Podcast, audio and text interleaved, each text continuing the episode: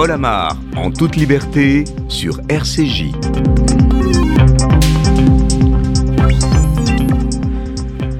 Bonjour, plus jamais, disait-on au siècle dernier, au lendemain de la Seconde Guerre mondiale, plus jamais le fascisme et l'extrême droite au lendemain des crimes de Pétain, Laval, Bousquet et Papon. Marine Le Pen est aujourd'hui aux portes du palais. Plus jamais l'antisémitisme au lendemain de la Shoah, des juifs sont aujourd'hui assassinés par ces nouveaux fascistes, les islamistes. Plus jamais la barbarie au lendemain des atrocités nazies. Vladimir Poutine fait assassiner aujourd'hui en Ukraine femmes, enfants, vieillards, civils, en toute impunité. Triste Europe, renvoyée à ses vieux démons, côté Est, un impérialisme russe criminel, côté ouest, une tentation autoritaire. Jonction assurée en cas de victoire de Marine Le Pen le 24 avril prochain. Elle veut faire de la Russie son principal allié. L'axe Paris-Moscou serait alors l'axe de la honte. Un remake du pacte germano-soviétique de 1939 dans le rôle de Staline, Poutine, dans le rôle de Ribbentrop, Le Pen. Voilà pourquoi nous avons voulu donner la parole sur RCJ aujourd'hui à un homme, un Français, né en Europe de l'Est, en Roumanie, qui avait perdu son père déporté et mort à Auschwitz et qui n'a cessé depuis, avec sa femme allemande, Beate, de traquer les nazis. Serge Klarsfeld, remarquable pour son courage, leur courage, leur obstination, leurs actions au service de la mémoire et de la justice. Il nous dira son inquiétude sur l'évolution, la régression de cette Europe et de cette France qui vacille de nouveau, en compagnie de Nona Mayer, politologue au CNRS, rattachée au Centre d'études européennes de Sciences Po, spécialiste de l'extrême droite, de l'antisémitisme et du racisme, Bruno Cotresse, chercheur au CNRS, rattaché au CEVIPOF, spécialiste des enquêtes d'opinion et des modes de scrutin, et de Carole Grimopoter, géopolitologue, fondatrice du Centre de recherche sur la Russie et l'Europe de l'Est. Paul Amar, en toute liberté, sur RCJ. 2002, 2017, 2022, c'est la troisième fois que l'extrême droite se qualifie pour le second tour de l'élection présidentielle en France, mais c'est la première fois que le Front républicain a du mal à se constituer. L'hypothèse d'une victoire le n'est donc plus exclue. À quoi ressemblerait le pays si la candidate d'extrême droite était élue? Laurence Goldman, vous avez lu attentivement son programme. Oui, ses propositions s'avèrent tout aussi contestables qu'il y a cinq ans. Alors, prenons quelques exemples. L'immigration, tout d'abord. Elle prévoit d'inscrire dans la Constitution la priorité nationale qui priverait les étrangers de plusieurs prestations, comme l'accès au logement et à l'emploi. Et lorsqu'elle parle d'étrangers, Marine Le Pen inclut les ressortissants de l'Union européenne, comme les Italiens ou les Polonais. Et ce projet migratoire s'oppose fondamentalement aux principes constitutionnels et à la Déclaration des droits de l'homme. Oui, Marine Le Pen se réserverait par exemple la possibilité d'interdire par une simple loi tout type d'emploi aux étrangers. Elle souhaite aussi changer le préambule de la Constitution de 1946 et modifier la Constitution de 58.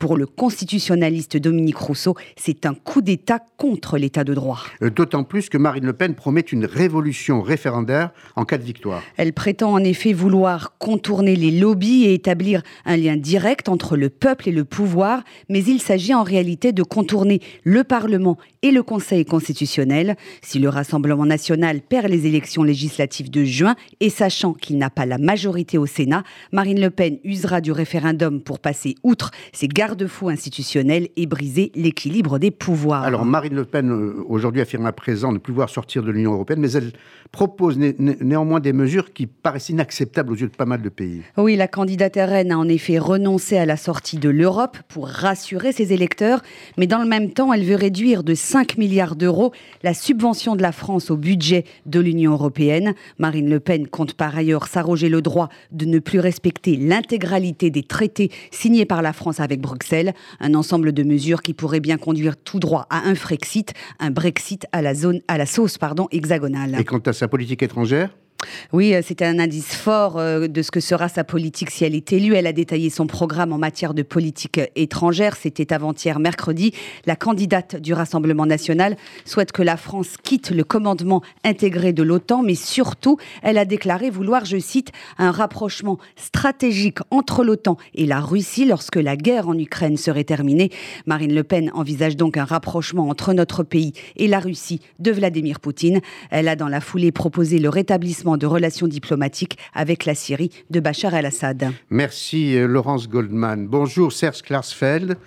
Oui, bonjour. Merci d'être avec nous. Nous sommes très heureux de vous avoir sur euh, RCJ. Votre voix euh, compte et donc il est important euh, de vous entendre. Serge Klarsfeld, en 2017 déjà, vous étiez très inquiet à l'idée que Marine Le Pen gagne l'élection. Êtes-vous aujourd'hui encore plus inquiet compte tenu du contexte? Bah, Nous sommes les fils et filles des déportés juifs de France. Nous sommes engagés depuis toujours contre l'extrême droite. À chacune des élections, euh, nous publions des pages dans les journaux comme Le Figaro, comme Libération, pour appeler euh, tous ceux qui sont euh, des militants de, non seulement de la mémoire mais de la liberté à voter contre euh, l'extrême droite euh, qui est euh, qui nous a fait déjà tant de mal.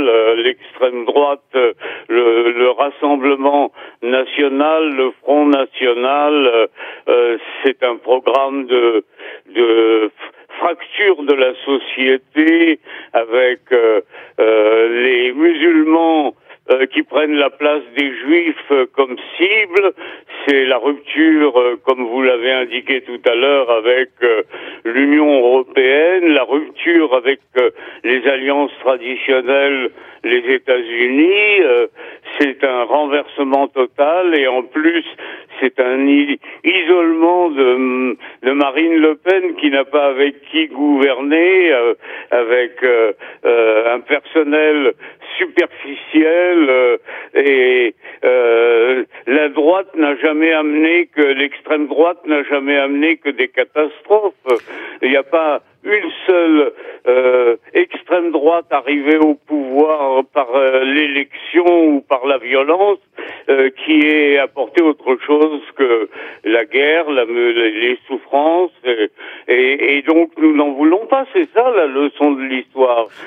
L'extrême droite, c'est une catastrophe. Euh, il y a de nombreux Français qui rejettent euh, aujourd'hui l'extrême droite, mais qui sont tentés par euh, l'abstention parce qu'ils sont déçus par Emmanuel Macron. Qu'avez-vous envie de dire à ces Français-là L'engagement civique, c'est d'aller voter, et, et il ne faut pas oublier que la société que nous connaissons et, et que les, jeunes dans cette société n'ont pas connu les souffrances de la guerre, heureusement pour eux.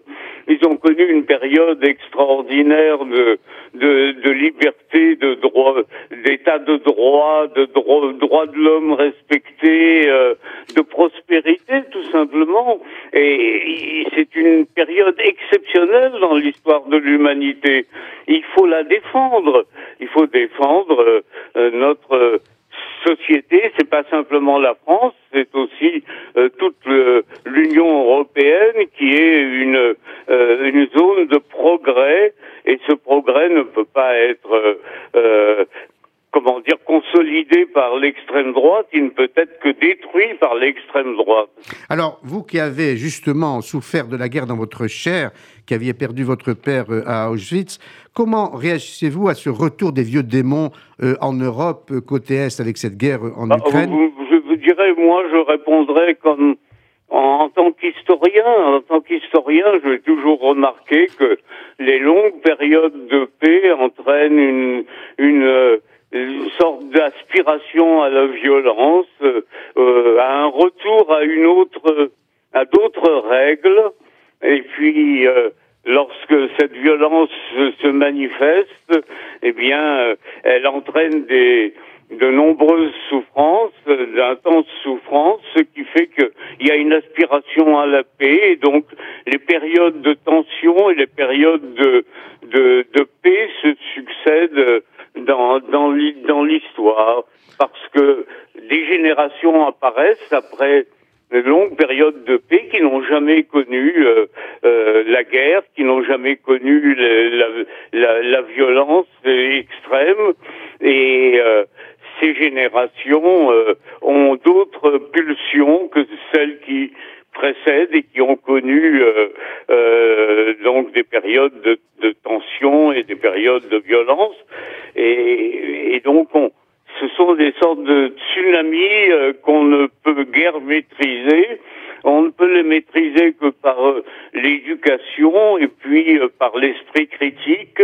Et je crois que nos générations ont assez d'esprit critique en France pour voir que elles ne vont pas mettre en, péril tout ce que 80 ans de 75 ans de paix nous ont ont apporté à nos sociétés. Il suffit de regarder ce qu'est l'Union européenne qui n'a pas connu la guerre et de regarder le reste du monde, euh, surtout les, les l'Asie, l'Afrique, et même euh, l'Est de l'Europe pour se rendre compte euh, de ce que c'est que euh, voter pour l'extrême droite. Tout à fait. Alors, cette longue période de paix dont nous avons bénéficié en Europe est malheureusement interrompue euh, par la décision de Vladimir Poutine d'envahir l'Ukraine et cette guerre est absolument atroce avec ses atrocités. Si Marine Le Pen gagne, elle promet un rapprochement avec la Russie et là, la, conséquence sera considérable sur, pour l'Europe, euh, Serge Klarsfeld, considérable.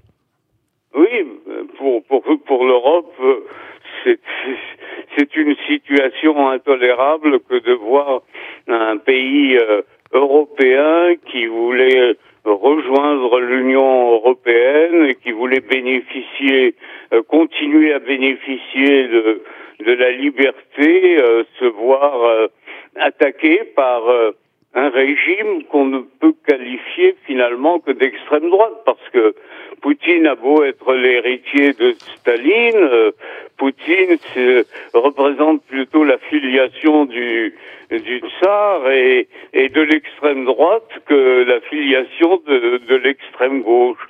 Donc euh, Bon, il faut nous garder, hein, c'est une référence l'Ukraine. Euh, voter pour euh, euh, le Front National, c'est c'est rendre instable l'Union européenne qui le moteur de l'Union européenne, c'est la France et l'Allemagne. Si la France passe à l'extrême droite, eh bien, l'Union européenne euh, s'effrite et se, se dégradera très, très rapidement. Absolument. Euh, oui. Il faut donc, il faut donc que les citoyens réfléchissent bien avant d'aller voter. D'abord qu'ils réfléchissent et qu'ils aillent voter, parce que euh, c'est le sort de leur famille qui est décidé à, à long terme. C'est un choix décisif c'est pas un choix entre le centre gauche et le centre droit, comme ça souvent été le cas. C'est un, choix entre le parti de la liberté et le parti qui est opposé à la liberté. Voilà. Euh, Serge Klartfeld, vous connaissez le sens des mots. Comment qualifiez-vous euh, l'attitude de euh, Vladimir Poutine en Ukraine? Joe Biden, le président américain, dit génocide, avec Trudeau d'ailleurs. Euh, Emmanuel Macron refuse d'employer ce terme. Quel est votre sentiment? Je, n'ai pas entendu la question. Je, je la répète. C'est un peu plus fort. Oui, bien sûr, bien sûr, Serge.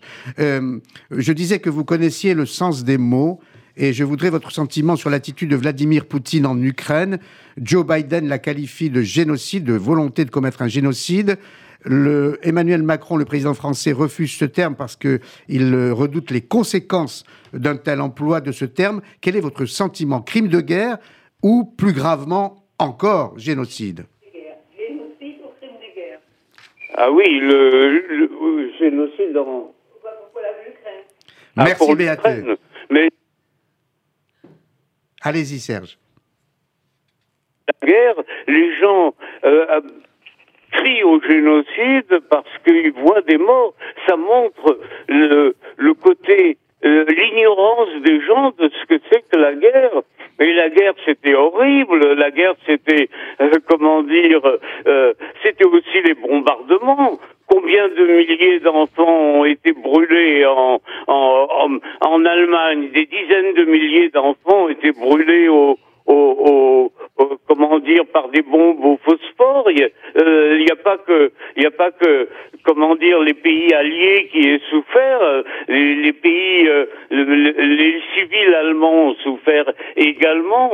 Non, il n'y a pas de il a pas de génocide en, en, Ukraine, il y a des crimes contre l'humanité, il y a des crimes de guerre, il n'y a pas de génocide. Et euh, euh, le, génocide, c'est une opération programmée pour euh, éliminer tout un peuple. Là, il n'y a pas. Il y a les, les malheurs de la guerre qui sont habituelles, mais que ne connaissent absolument pas les gens de les citoyens de l'Union européenne. Ils ont complètement oublié ce que c'est que matériellement euh, et d'une façon sensible ce que c'est que la guerre. La guerre, c'est atroce. Euh, les gens euh, qui à Paris, il y a eu aussi des bombardements et des centaines de morts à Paris, dans des, des, tas de villes françaises. Mourir sous les bombes, c'est quelque chose qui était courant dans les années 40 en, en Europe de l'Ouest. maintenant, c'est malheureusement aussi c'est comment dire, malheureusement, euh, c'est de, de, nouveau en Europe de l'Est, mais ça pourrait être aussi en Europe de l'Ouest. Alors quand, quand, quand, quand, les, quand les Français regardent la télévision et qu'ils voient Mariupol en train d'être bombardé ou Kiev en train d'être bombardé, ils doivent penser que Paris peut être bombardé aussi, que Paris a été bombardé, que les villes françaises ont été bombardées, les villes allemandes, les villes belges, etc. Et il faut empêcher cette guerre de s'étendre. Il faut faire tout son possible pour, par la diplomatie, pour et par euh, et par euh, et grâce à la résistance ukrainienne, euh, faire en sorte que cette guerre s'arrête le plus rapidement possible. Et surtout, il ne faut pas voter pour un régime d'extrême droite. Un régime d'extrême droite, c'est quasi obligatoirement la violence. La violence, c'est souvent la guerre. Une dernière question, Serge Klarsfeld. En 2017, vous aviez dit si Marine Le Pen gagne l'élection, je quitterai la France. Euh, diriez-vous la même chose aujourd'hui? En 2017, vous avez dit si Marine Le Pen gagne, on va quitter la France. Bah, euh, oui, on quitterait la France, nous. C'est évident qu'on quitterait la France. On ne serait pas les seuls à quitter la France on quitterait la France parce que ce serait plus la France. Hein. Il, y a il y a toujours en temps de en temps de, de violence, il y a toujours deux France qui émergent. La France euh, euh, des traditions de chevaleresque de l'honneur et des droits de l'homme, et puis il y a la France mesquine, la France de Vichy et la France du général de Gaulle. Ces deux France différentes, opposées, et Marine Le Pen a beau aller à Colombey, elle pourra aller à Colombey autant qu'elle veut. Elle n'est pas la fille de, du général de Gaulle, elle est la fille de Jean-Marie Le Pen, antisémite et d'extrême droite violente contre les musulmans et adepte de la torture. Merci beaucoup Serge Klatsfeld pour euh, votre intervention. Euh, sur RCJ pour cette colère toujours aussi saine. Et merci beaucoup, Beate Klarsfeld, d'être euh, aux côtés de Serge dans tous les sens du terme. On a eu la chance d'entendre votre voix quand euh, euh, ma voix n'était pas assez audible pour Serge. Merci encore. Bon courage et longue vie à tous les deux. Une seconde pause avant de retrouver nos prochains invités. Paul Amar, en toute liberté, sur RCJ. L'incertitude qui plane sur le second tour de l'élection a provoqué une fébrilité dans les deux camps. Elle oblige Emmanuel Macron à tendre la main à une gauche indécise et Marine Le Pen a précisé ses intentions sur les fondamentaux de l'extrême droite et notamment Margot Siffer sur la place de l'islam en France. Marine Le Pen l'affiche clairement. Elle veut sanctionner d'une amende le port du voile dans l'espace public. Elle a réitéré cette proposition mardi sur France Inter. Léa Salamé lui fait alors remarquer que la France serait le seul pays à le faire. Écoutez la réponse de l'intéressé. Excusez-moi, mais enfin, M. Bourguiba avait interdit le voile en Algérie. C'est hein. plus le cas aujourd'hui. Voilà. Marine Le Pen a donc euh, confondu le président de l'Algérie avec le président de la Tunisie, M. Bourguiba. Quant à Emmanuel Macron, il estime que ce qui se passe dans l'espace public n'est pas l'affaire du président. Écoutez son échange avec une jeune femme voilée à Strasbourg. Êtes féministe Ah oui. Ah, ça c'est bon alors, monsieur. Merci pour le discours européen. Ce qui est beau. Je vous ai écouté. Non, ce qui est beau. Vous êtes féministe? Oui, moi je suis féministe. Vous êtes pour l'égalité femmes-hommes Je suis pour l'égalité femmes-hommes. Je peux me permettre d'être indiscret Oui.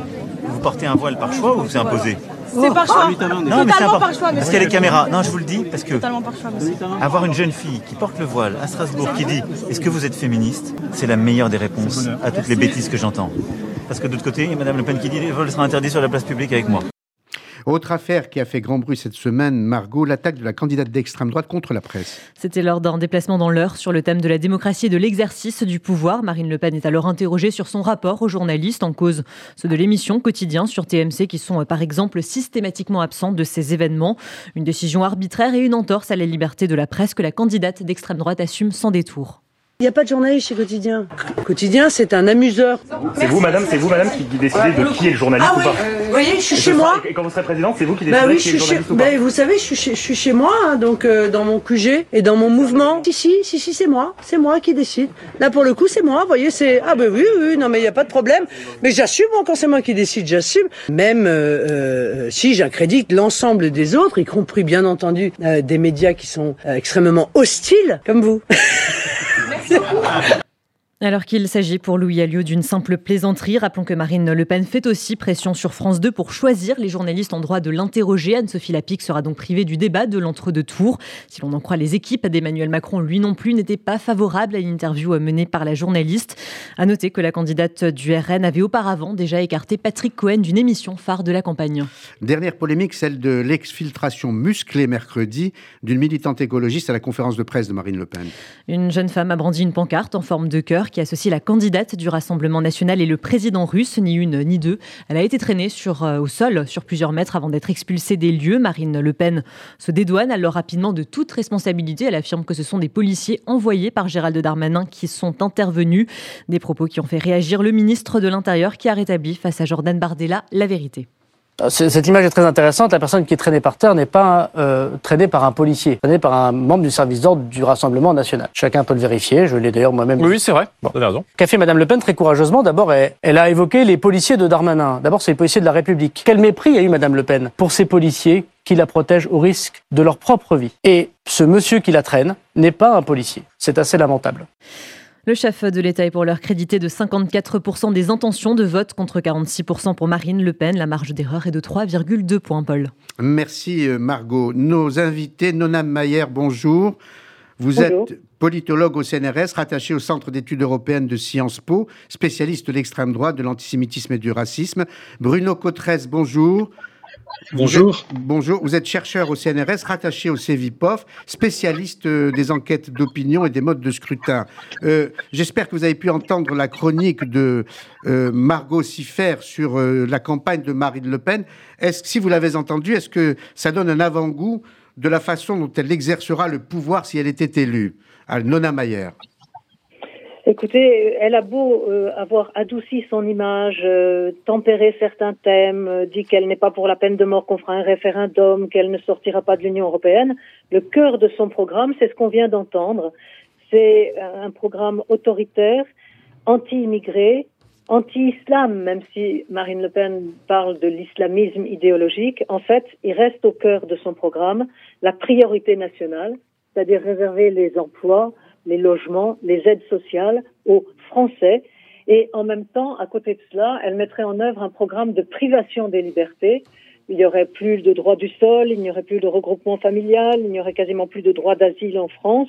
Et elle supprimerait, c'est important, les deux lois antiracistes, la loi Pleven et la loi Guesso. Donc tout cela serait en contradiction avec nos valeurs, avec la Constitution de la Ve République, avec les traités et les conventions européennes. Donc tout est exactement dans la ligne de ce que l'on vient d'entendre. Euh, Bruno Cotresse, vous qui euh, observez bien l'état de, l'opinion, la perception qu'on peut avoir euh, d'un candidat, en l'occurrence d'une candidate, il y a là une évolution. Avant le premier tour, Marine Le Pen est apparue comme masquée, servie d'ailleurs hein, par ce que je qualifierais de supplétif Zemmour, et aujourd'hui on a l'impression qu'elle se dévoile. Est-ce aussi votre sentiment? Il est certain que la présence d'Éric Zemmour dans la compétition euh, présidentielle avait comme euh, épongé une partie de la radicalité de Marine Le Pen, du moins dans, dans l'image que Marine Le Pen renvoyait d'elle-même pendant ce- cette campagne du, du premier tour. Et c'est vrai que, médiatiquement parlant, Éric Zemmour avait littéralement euh, euh, absorbé euh, cette dimension de, de Marine Le Pen. Et c'est vrai que là, on revoit notamment euh, les images dont vous avez fait état, c'est-à-dire effectivement euh, cette personne qui est venue à un meeting, une réunion de Marine Le Pen et qui se retrouve au sol, euh, traînée au sol, évidemment, pour Marine Le Pen, ce sont des images qui ne sont pas des images positives euh, pendant cette campagne de l'entre-deux tours et qui rappellent d'ailleurs curieusement des images que nous avions vues au tout début de la campagne lorsque Éric Zemmour avait annoncé euh, sa candidature lors de son premier meeting et on avait vu effectivement des personnes qui étaient molestées physiquement. Donc effectivement, là, on voit qu'il y a de ce point de vue-là une, une différence entre la campagne de premier et de deuxième tour du point de vue des images que renvoie euh, l'organisation de l'équipe de Marine Le Pen dans ce deuxième tour très clairement. Voilà, alors en, termes de perception, vous l'avez très bien dit, en termes d'image, en termes de contenu, avant le premier tour, et ma question s'adresse à vous de Nona Mayer et Bruno Cotresse, en termes de, de contenu, euh, Éric Zemmour est apparu comme beaucoup plus radical, toujours avant euh, le premier tour, et Marine Le Pen comme euh, assagie, comme rassembleuse. Mais si l'on lit bien les programmes de l'un et de l'autre, il n'y a pas de, ce serait comme pour les, les, jeux pour enfants, il n'y a pas beaucoup de différences. Nona Mayer. Il y a quand même des différences. Disons que le cœur de leur programme, qui est cette, euh, cette position anti-immigration, anti-islam, anti-islamisme, anti-islam, est la même. Mais Marine Le Pen, ouvertement en tout cas, ne reprend pas la théorie complotiste du grand remplacement que défend Éric Zemmour, l'idée que les élites euh, globalisées euh, conspirent pour euh, euh, faire venir euh, des immigrés d'Afrique, du Maghreb, des musulmans, quitte à remplacer la population de souche. Elle ne va pas si loin, même si les principes fondamentaux qu'elle compte inclure dans la Constitution de la Ve République euh, on, s'en rapproche très fortement avec ces principes de- d'identité, priorité nationale et lutte contre le communautarisme. Mais donc, euh, et elle est aussi un tout petit peu moins assimi- assimilationniste qu'Éric Zemmour, puisque elle n'a jamais dit qu'il fallait que les parents d'origine étrangère donnent à leurs enfants des noms français. C'est- juste. Bruno Cotresse, votre avis? Oui, euh, le, dans le cas d'Éric Zemmour, euh, ça se sont son l'ensemble de son projet politique et la tonalité de sa campagne était beaucoup plus que pour Marine Le Pen inscrit dans une sorte de guerre civilisationnelle qui était pour lui véritablement obsessionnelle. On peut même dire que c'était le, le cœur du, du, du zémourisme, avec cette, euh, avec cette idée qu'il fallait euh, sauver la France, menacer de ce fameux grand remplacement dont il n'a cessé de nous, de nous parler. Nona Meyer a raison, cette dimension est beaucoup moins présente, en tout cas explicitement présente dans le cas de, de, de Marine Le Pen. Et c'est ce qui d'ailleurs a, a permis à Marine Le Pen de dégager un espace de campagne électorale axée sur les questions sociales, la question du pouvoir, la question du pouvoir d'achat. Quand on regarde d'ailleurs les programmes de ces deux candidats, Éric Zemmour et Marine Le Pen, sur les questions euh, économiques, euh, Éric Zemmour était beaucoup plus que Marine Le Pen situé à droite sur les questions économiques. C'est juste. Est-ce que je peux rajouter quelque Oui, chose? bien sûr. Euh, En fait, il y a aussi une autre différence entre ces deux candidats, c'est leur rapport aux femmes. Éric Zemmour est sur une position hyper conservatrice, antiféministe, sexiste, misogyne, et du coup, c'est chez les jeunes femmes qu'il a fait des scores absolument négligeables. Alors que Marine Le Pen, elle, très habilement, se présente comme une femme d'État, une Française, une mère, une travailleuse, et elle s'adresse en priorité aux femmes tout en se présentant comme une quasi-féministe qui comprend les femmes qui avortent, même si elle stigmatise les, les avortements de confort. Et elle a donc, euh, elle n'a pas défilé quand il y a eu les manifestations, euh, la manif pour tous. Autrement dit, du côté de ceux qu'on appelle au RN les cathos tradis, elle n'est pas assez conservatrice. Éric Zemmour l'est beaucoup plus. Et derrière cela explique aussi qu'il est le soutien beaucoup plus que Marine Le Pen des catholiques les plus pratiquants, alors qu'elle fait ses meilleurs scores chez les catholiques non pratiquants. C'est pas la même vision des femmes. Alors, c'est très pertinent ce que vous dites. Pour autant, euh, l'un et l'autre, euh, vous la qualifiez toujours de femme d'extrême droite. Elle reste la fille de son père, ou non? On peut être femme et d'extrême droite. On peut même être femme d'extrême droite et féministe. Au sein du parti, il y a des jeunes femmes militantes qui se battent pour qu'on ne les confine pas à faire euh, le café et qui veulent participer des luttes avec les autres militants. Donc c'est plus complexe. On peut être d'extrême droite et féministe. Bruno Cotresse Oui, c'est vrai que Marine Le Pen a plusieurs fois au cours de sa campagne de premier tour et plusieurs fois venue sur ce thème. Elle a plusieurs fois évoqué l'idée que euh, si elle était élue, le fait qu'une femme soit élue présidente de la République l'amènerait à comprendre en proximité les Français, à décider différemment d'Emmanuel Macron. Et c'est vrai qu'elle a essayé à plusieurs fois dans la campagne de premier tour de renvoyer à Emmanuel Macron l'image euh, d'un homme euh, machiste qui décide de tout de manière verticale, alors qu'elle incarnerait une autre approche, euh, une autre approche du pouvoir. Je, note aussi que dans le cas de Marine Le Pen, il y a beaucoup d'efforts depuis, depuis le début de sa campagne pour avoir une tonalité et un discours euh, beaucoup plus de chef d'État. J'en veux pour preuve son dernier meeting à Avignon, où elle a un très long dégagement au début du meeting, qui est vraiment sur cette, sur cette idée qu'elle veut rassembler, qu'elle veut réformer de manière qui ne soit pas autoritaire, que le, son programme est compatible avec euh, avec euh, les institutions telles qu'on les telles qu'on les connaît. Elle consacre beaucoup d'efforts en ce moment à nous montrer que si elle était élue présidente de la République, on n'aurait pas une sorte de, de, révolution institutionnelle qu'elle nous préparait. En tout cas, du moins, c'est ce qu'elle dit. Alors, euh, précisément sur cet aspect-là, le fait de proposer une politique euh, référendaire, est-ce que ça n'est pas une, une, une, façon habile, certains diraient sournoise, de contourner euh, le Parlement? Si, bien sûr. Et c'est inconstitutionnel. Je dirais, elle compte utiliser l'article 11, le référendum, pour euh, inscrire dans la Constitution ces principes et pour tourner la loi, absolument. Bruno Coteres oui, oui, oui, oui, oui, tout à, tout à fait. On, on, retrouve effectivement autour de cette question du, du, référendum, on trouve à la fois un axe de campagne très important chez, Marine Le Pen, elle qui veut se présenter comme la voix du peuple, comme celle qui incarne eh bien une proximité avec les vraies préoccupations, nous dit-elle, euh, du peuple, le peuple que les, élites auraient confisqué la parole du peuple et donc il faudrait redonner la parole au peuple via la via euh, la, voie référendaire.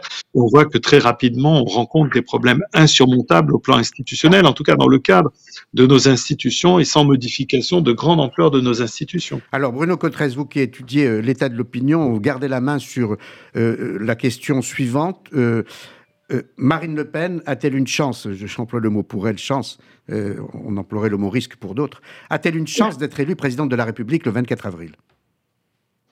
C'est une question qui ne peut pas se résumer à une simple dichotomie oui ou non. Je dirais que la principale différence entre la, le deuxième tour de 2017 et celui de 2022, c'est qu'en 2022, on ne peut plus fixer cette probabilité à zéro. Voilà, on savait qu'entre deux tours, en 2017, toutes les enquêtes d'opinion montraient une très importante, annonçaient une très importante victoire euh, d'Emmanuel Macron, très large. Là, la, fourchette entre les deux s'est resserrée. Pour le moment, aucune enquête d'intention de vote ne nous explique que Marine Le Pen pourrait gagner euh, l'élection présidentielle.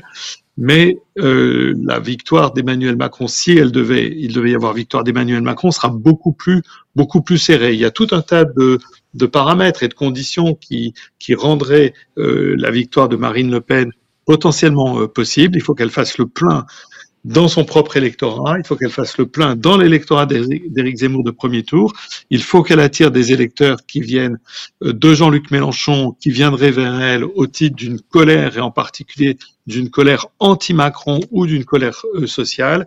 Et on voit que cette condition va jouer un rôle très important, mais n'est pas une condition facile à réunir pour Marine Le Pen.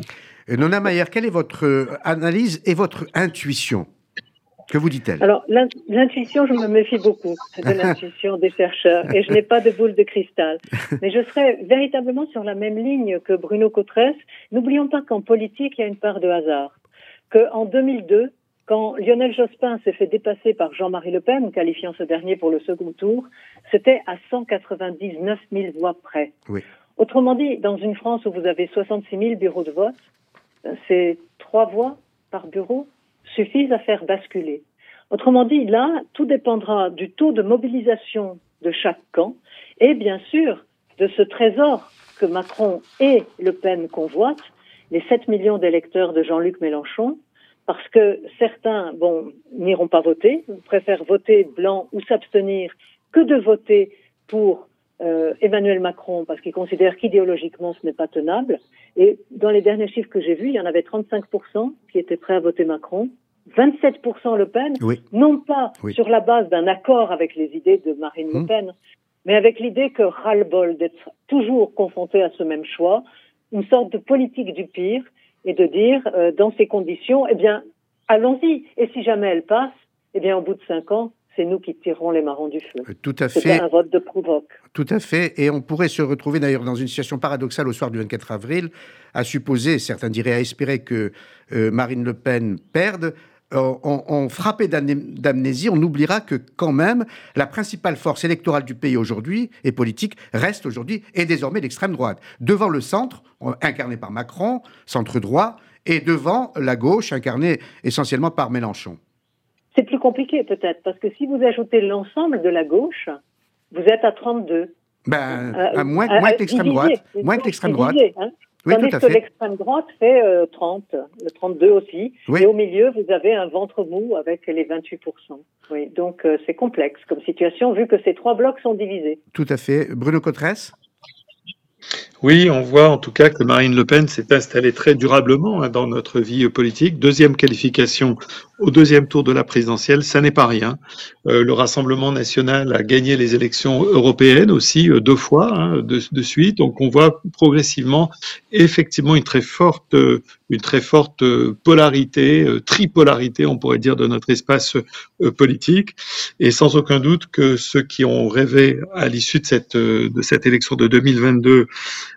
d'éliminer Marine Le Pen du tableau, et je pense en particulier à ce que Éric Zemmour avait comme, comme, projet, on, voit qu'au lendemain de cette élection, ça va être, ça va être compliqué à l'intérieur de ce bloc politique. Et compliqué pour tout le pays parce que on, on songe, en tout cas, c'est mon cas beaucoup, à, euh, l'après 24 avril. Euh, si euh, Marine Le Pen gagne un chambardement énorme, un séisme euh, dans le pays, si Emmanuel Macron gagne, ce ne sera pas pour autant, enfin, je le pense, le calme absolu et, et le temps calme. Aura-t-il, euh, ma question s'adresse à Bruno Cotresse, euh, aura-t-il nécessairement une majorité? Normalement, euh, l'effet de la présidentielle sur les législatives est très important. Euh, depuis 2002, que les, les élections législatives suivent de quelques semaines à peine l'élection présidentielle, euh, un, de nos, un de nos collègues à, à- à Sciences Po avait évoqué un jour la présidentielle à quatre tours euh, dorénavant. Donc normalement, cet effet d'enchaînement devrait, devrait exister. Par contre, ce qu'on ne sait pas, c'est si Emmanuel Macron disposera d'une majorité absolue ou relative s'il est élu président de la République. Et cette, cette variable pourrait jouer un rôle très important dans les, euh, les mouvements et les, les recompositions de la vie politique. Nona Mayer? Oui, et, et inversement. Imaginons le scénario où c'est Marine Le Pen qui l'emporte. Elle aura du mal pour des élections législatives. Je ne suis pas sûre qu'il y ait un raz-de-marée en sa faveur. Le parti de Marine Le Pen est en très mauvais état. Il est tombé à quelques 25 000 militants, d'après les derniers échos qu'on a. Et sur les 1500 élus en décembre, il y en avait 400 qui étaient partis. Il y a une série de purges. Ils ne sont pas véritablement en état de marche pour ces législatives et ils auront du mal à faire des alliances. Donc je dirais que tout, tout n'est pas encore réglé, même si Marine Le Pen emportait cette élection. Donc, grande incertitude, résultat aléatoire et euh, grand suspense pour l'après 24 avril l'un et l'autre. En quelques mots, pour conclure. Oui, effectivement, vous avez parfaitement résumé la, la situation. Nous sommes dans une, une phase de notre vie euh, politique qui est une phase avec des, une lente recomposition. Euh, ça vient par vagues.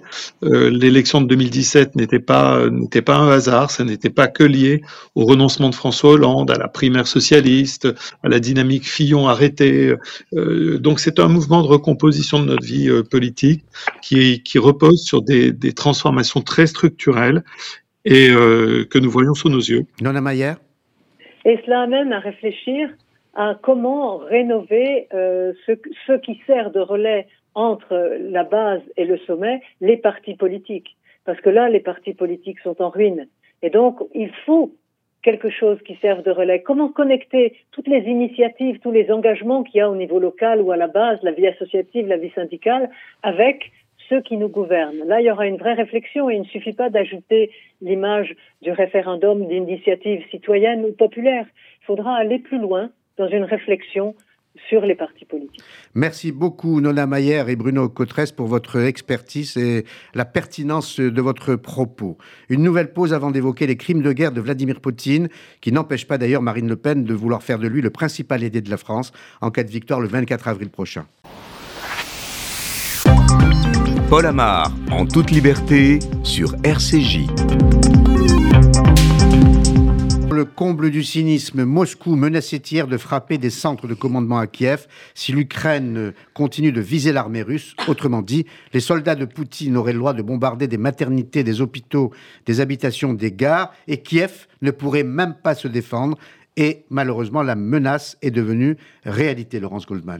Oui, d'importantes explosions ont été entendues la nuit dernière à Kiev et dans sa région. C'est une première depuis que les troupes russes se sont retirées de la zone début avril et peut-être une conséquence des différents revers essuyés ces derniers jours par l'armée russe.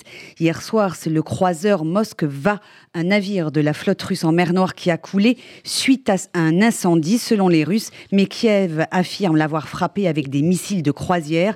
Selon le Pentagone, la perte de ce croiseur est un coup dur pour la flotte russe dans la région. Ce matin, Moscou justifie l'intensification des frappes sur Kiev, évoquant une réponse à des attaques hier contre deux villages situés en territoire russe, des accusations qui sont rejetées par l'Ukraine. Guerre meurtrière, guerre sémantique également. Le Parlement ukrainien parle de génocide pour qualifier les agissements de l'armée russe en Ukraine. Le président américain Joe Biden a lui-même utilisé ce terme cette semaine, une expression que n'a pas reprise pour sa part Emmanuel Macron. Le président français estime en effet que l'escalade verbale n'allait pas aider l'Ukraine et pourrait entraîner les Occidentaux à intervenir, une position qu'a déploré le numéro un ukrainien Volodymyr Zelensky. Et sur le terrain, le nombre des victimes civiles augmente chaque jour malheureusement. On parle à présent de 10 000 morts côté ukrainien. Ce chiffre reste toutefois à confirmer dans la seule ville de Kharkiv, à l'est du pays. Plus de 500 civils, dont 24 enfants, ont été tués depuis le début de l'invasion russe, selon le gouverneur de la région. Dans ce contexte, l'Ukraine s'apprête à reprendre les évacuations de populations civiles via neuf couloirs humanitaires, notamment à partir de la ville de Mariupol, toujours assiégée. Enfin, ce sont plus de 4,7 7 millions de personnes qui ont fui leur pays depuis le 24 février, selon les chiffres du Haut Commissariat de l'ONU pour les réfugiés. Merci Laurence. Et l'on va retrouver notre invitée Carole Grimaud-Potter. Bonjour. Bonjour. Vous êtes géopolitologue, vous avez fondé le centre de recherche sur la Russie et, l'Europe euh, de l'Est. Merci d'être euh, avec nous. Euh, quel est votre avis sur la perte d'une navire amiral russe? Est-ce que c'est un coup très dur pour Moscou? Euh, oui, c'est signifiquement un, un, coup dur. C'est un croiseur qui était donc euh, euh, dans la, en mer Noire et qui, était, qui avait été déployé, qui avait participé à cette, cette affaire des, de la, l'île des serpents, vous vous souvenez, en tout début de, de, l'invasion. C'est effectivement une perte significative pour, le, pour la Russie. apparemment, les autres navires russes qui croiseraient en mer Noire se sont éloignés de la côte en conséquence de cette, de cette attaque euh, ukrainienne ou euh, explosion, euh, d'après les informations russes, en tout cas c'est ce qu'ils disent, des explosions de munitions qui auraient été la, cause de cet incendie qui aurait fait couler le, croiseur. Oui, hein, les experts pensent que ce sont les Ukrainiens, enfin l'armée ukrainienne qui a tiré un missile sur ce croiseur, qui a eu raison de ce croiseur, mais pour le coup, ce succès de, supposé de l'armée ukrainienne a des conséquences terribles parce que Kiev est de nouveau bombardé. Oui, alors Kiev est bombardé euh, certainement en, représailles de cette, euh, de cette attaque sur le croiseur russe, mais également euh, des attaques sur le sol russe directement, qui ont été donc le, le, le, premier, la première cause de, cette, de ce bombardement de Kiev, qui avait été annoncé par la Russie il y a quelques jours, lorsque deux régions avaient été ciblées apparemment par les forces ukrainiennes. Donc ils avaient mis ils avaient mis en garde Kiev de bombarder le centre de commandement de Kiev et on voit aujourd'hui que euh, une usine a été, euh, a été bombardée et que, les, euh, et que les, les, menaces, les menaces persistent sur Kiev. Et dans cette violence qui s'est abattue sur l'Ukraine, des experts redoutent qu'elle soit encore pire. Le chef de la CIA n'hésite pas à parler d'une hypothèse nucléaire. Poutine pourrait avoir recours à, à l'arme nucléaire ou aux armes chimiques. Quel est votre avis? Écoutez, je, partage cet avis. Euh, c'est vrai qu'en en ce moment, on est, euh, euh, c'est au jour le jour. hein, tout cela se passe au jour le jour et que les, analyses, les analyses que, nous avons, que nous pouvons donner, arrivent au jour le jour en fonction de ce qu'il se passe et en fonction des, aussi des, déclarations officielles. Effectivement, cette menace est réelle aujourd'hui euh, sur, euh, sur Kiev notamment. Euh, je pense que euh, le- la configuration de cette guerre, l'enlisement de cette guerre et euh, la, la- la durée de tout cela fait peser, j'imagine, sur les euh, décisionnaires russes. euh, il est possible qu'une une décision soit prise euh, qui soit de ce niveau-là, notamment sur Kiev. La, stratégie russe telle qu'elle a été démontrée et la diplomatie, le, niveau de diplomatie ou les, les, accords qui ont pu être mis au point, en tout cas en Turquie, ne constitue pas une configuration idéale dans ce qu'avait, euh, et dans ce cas certainement Moscou, euh, dans sa stratégie en Ukraine.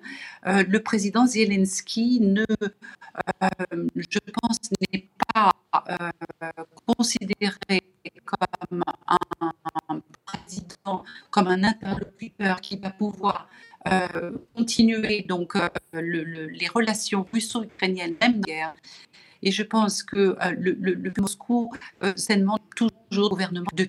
Euh, ils n'ont pas réussi à le faire lors de la première, des premiers jours de l'invasion en Ukraine, mais je pense que cet objectif est resté toujours d'actualité et que même si la diplomatie s'est mise en place et a pu arriver à un certain, à un certain résultat jusqu'à maintenant, je crois que cet objectif-là est toujours, est toujours présent. Alors, ce Donc l'attaque chimique, Oui, je vous en prie. Attaque chimique, attaque, euh, attaque euh, nucléaire euh, représenterait un extrême dans, cette, dans cette, cet objectif-là, certainement encore et certainement débattu parmi les stratégistes et les, les- les analystes, les décisionnaires donc de la Russie, je Mais, pense. et ce qui va dans le sens de cette crainte, c'est qu'il y a une date butoir qui est le 9 mai, jour de la commémoration de la victoire euh, contre l'Allemagne euh, euh, nazie. Donc il nous reste quoi Trois semaines hein?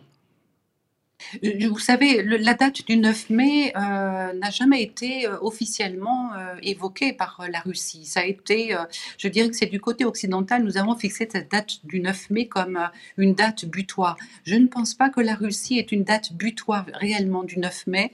La situation, euh, la guerre peut, se peut continuer. Je pense que Mariupol devrait, euh, certainement, il devrait y avoir une, une, une, une réalité, euh, peut-être certainement euh, un dénouement en ce qui concerne Mariupol et qui pourrait être suffisant peut-être pour la date du 9 mai.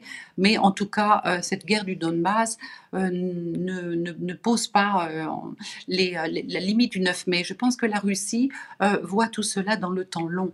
Et euh, tant que les munitions, tant que bien sûr euh, le matériel, les munitions peuvent arriver euh, euh, sur place. Alors, je reviens sur euh, le recours possible euh, euh, à l'arme chimique ou à l'arme nucléaire. Euh, dans ce cas, euh, est-ce que l'Occident afficherait toujours la même euh, attitude de, de non-intervention? Écoutez, c'est une, bonne question. Effectivement, les réactions, les réactions seraient euh, certainement très, euh, très, très, violentes, en tout cas dans les mots, dans les accusations, dans les, euh, condamnations, ça je n'en doute pas. Ensuite, la, réaction, ré- nous ne savons pas. C'est l'incertitude. Je pense que euh, les, euh, les Occidentaux ne laisseront pas une chose euh, telle se passer euh, à Kiev.